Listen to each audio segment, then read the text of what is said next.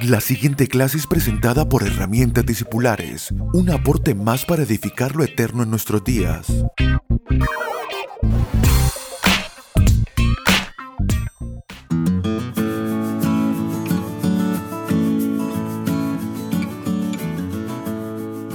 Saludos amados, un fuerte, fuerte abrazo. Bienvenidos a nuestra clase discipular número 141 de herramientas discipulares. En la clase de hoy vamos a continuar lo que venimos construyendo desde hace cinco clases ya, que es acerca de estas dos virtudes tan importantes para nuestra madurez espiritual, que es la seguridad y la confianza en Dios.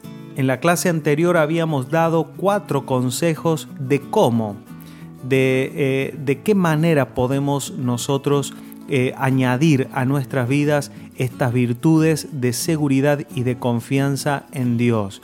Creo que en las clases primarias acerca de estas virtudes, lo que hemos procurado es despertar ese hambre, ese verdadero deseo de que nuestra alma suelte las viejas estructuras y las viejas maneras de confiar y de tener seguridad para ensamblarse a la vida espiritual, para aferrarse y para plantarse en esta roca que es Cristo mismo en nosotros, en forma de seguridad y de confianza Dios, porque sabemos que nuestro espíritu confía en Dios, pero nuestras almas a veces todavía sigue operando en los viejos sistemas de la vieja naturaleza, de lo cual el apóstol Pablo dice despójense y eso estamos haciendo, despojándonos, despojándonos de las maneras incorrectas de buscar seguridad en nuestros días y de confiar en nuestras propias fuerzas, en el mundo, en los sistemas humanos, en las cosas materiales,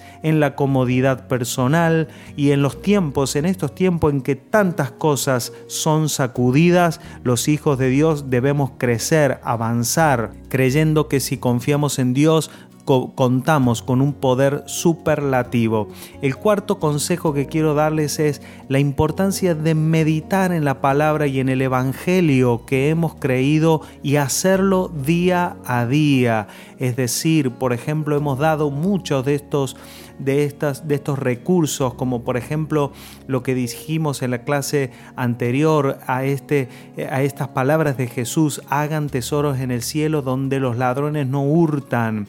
Es decir, cuando podemos tomar estas palabras con profundidad, meditarlas, saber que tenemos un evangelio que nos ha provisto de riquezas eternas, que la seguridad que nosotros contamos se sustenta en la vida eterna y no en las experiencias temporales y humanas. Entonces sabemos que el corazón va a ser transformado, exponernos, acercarnos, como decíamos en las primeras clases de esta temporada, acercarnos a, este Evangelio donde no solamente nos ilumina, sino que nos da calor y también nos transforma, pero termina consumiéndonos completamente. Y esto es meditando todos los días y pidiéndole al Señor que nos hable de manera tal que todos los lazos que nos atan al mundo y a las cosas temporales vayan siendo cortados uno a uno hasta que solo lo eterno y la verdad que es en Dios tenga relevancia en nuestros corazones. Entonces hay que llevar el alma hasta las fronteras de sus propias seguridades, enfrentarla a los temores eh, eh, que, muchas veces lo controlan para que por el Espíritu eh, sean transformados y sean cortadas esos temores y aun cuando quizás no hay amenazas, pedirle al Espíritu que examine nuestros corazones, Señor, ¿a qué le temo? ¿A qué cosas le tengo temor? Y aún tratar las cosas en el silencio y en la quietud para que cuando vengan las circunstancias, esos temores ya hayan sido tratados por la palabra. Número 5. Determine gozarse frente a toda circunstancia determine gozarse una y otra vez, declarando que aquello que le ha sido otorgado en Cristo no puede ser dañado y estableciendo de que Dios es su Padre y su Rey, porque cuando algo nos quita el gozo, ese algo está produciendo alguna forma de gobierno y nosotros no podemos ser gobernados por otro que no sea nuestro Dios y nuestro Padre Celestial. Número 6. Guarde su corazón de las maneras en que las personas piensan la vida y reaccionan frente a las circunstancias y los problemas. No acepte ninguna reacción que no provenga del Señor. No podemos eh, eh, evitar eh, ver las reacciones de las personas y oír cómo piensan acerca de los asuntos de la vida, pero no permita que eso sea un alimento para su corazón. Y número siete, procure crecer en el entendimiento del propósito eterno de Dios y pídale al Padre que le revele cada día más cuál es el destino de la carrera que Él le ha propuesto. Y ese destino no tiene que ver con alcanzar éxitos puntuales de manera material, sino una productividad que es espiritual y que es por causa de Cristo creciendo en nosotros. Cuando entendemos más, más y más del propósito eterno de Dios, el apóstol Pablo le, le llamaba el misterio de su voluntad. Es decir, que la voluntad de Dios es tan misteriosa que es inagotable. Nadie puede describir con simples palabras qué Dios quiere, pero sí nosotros podemos procurar conocer, conocer sus caminos, conocer sus intenciones, conocer su voluntad. Entonces en eso eh, todo temor es disipado y aprendemos a confiar en Él. Número 8. Sea prudente en las decisiones que toma las decisiones imprudentes nunca deben justificarse como confianza en Dios.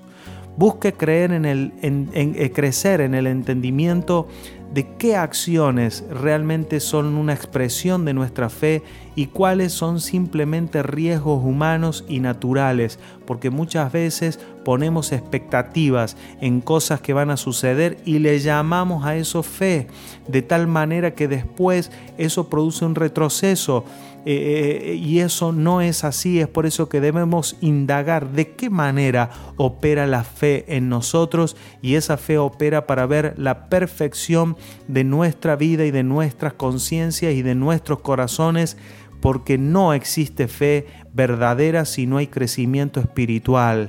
Por lo tanto, la fe debe, debe, ser depositada en cosas eternas.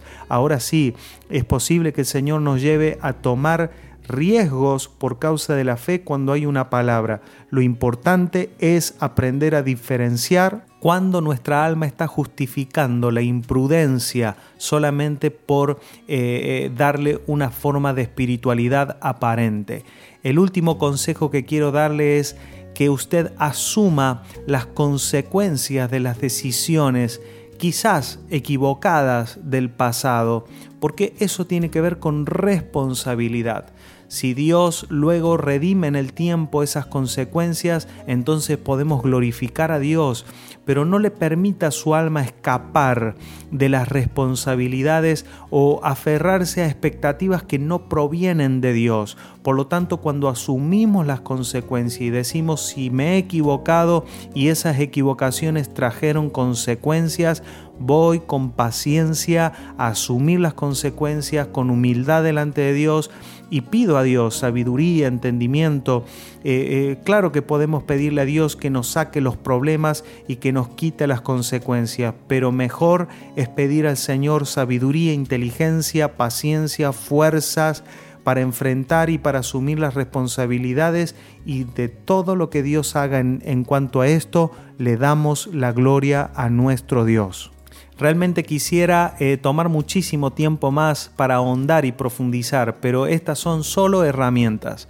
Es decir, que la construcción y la edificación debe hacerla cada uno de nosotros, como dice el apóstol Pablo, cada uno mire cómo sobre edifica, así que está en sus manos eh, la responsabilidad. Pero para terminar este tema, algunas palabras acerca de cómo esta virtud afecta los vínculos espirituales. Cuando nosotros le añadimos a nuestras almas un entendimiento de nuestra seguridad y de nuestra confianza en Dios, somos perfeccionados para ser parte de sus diseños. La iglesia del Señor solo es gobernada y diseñada por Él. No podemos nosotros diseñar la iglesia a nuestra forma y a nuestras propias expectativas. Por lo tanto, entender la soberanía de Dios es sumamente importante para nuestra madurez.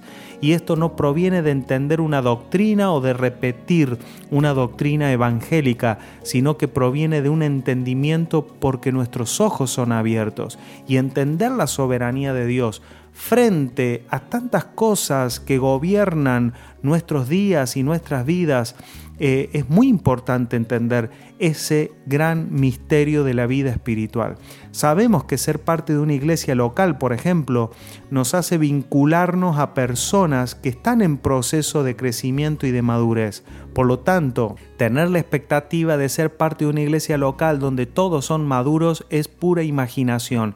Dios nos ha convidado a ser parte de colaboración en la construcción cuando podemos dialogar y podemos vincularnos hasta que todos crezcamos y lleguemos a la estatura de este varón perfecto, el cual el apóstol Pablo habla a los efesios.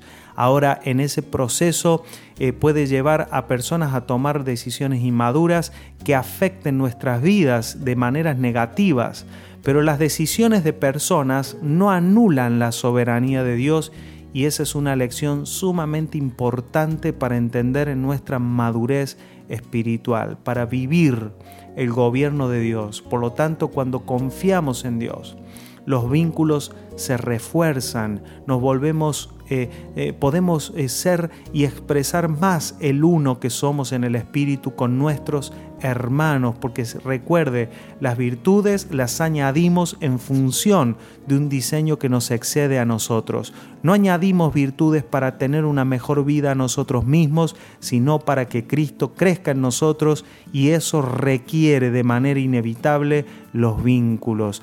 Por lo tanto, cuando confiamos en Dios, somos edificados eh, no por méritos o capacidades personales o individuales, sino por la excelencia del poder de Dios, de sus diseños y de su gracia por sobre todas las cosas. Un fuerte abrazo y será hasta nuestra próxima clase. Chau, chau.